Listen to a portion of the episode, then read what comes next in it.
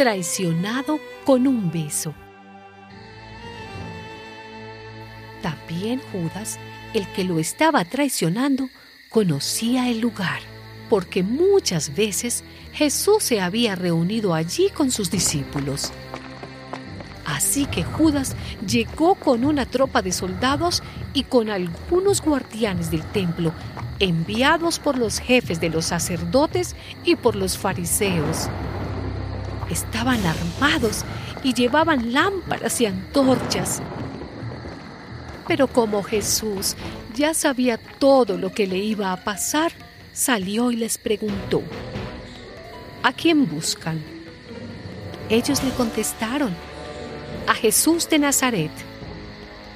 Jesús dijo, Yo soy.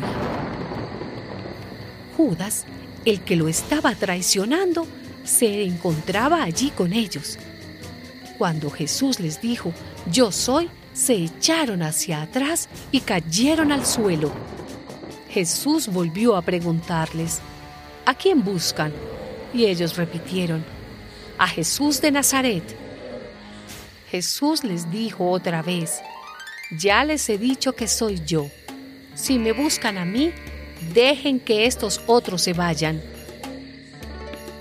Judas, el traidor, les había dado una contraseña diciéndoles, al que yo bese, ese es, arréstenlo.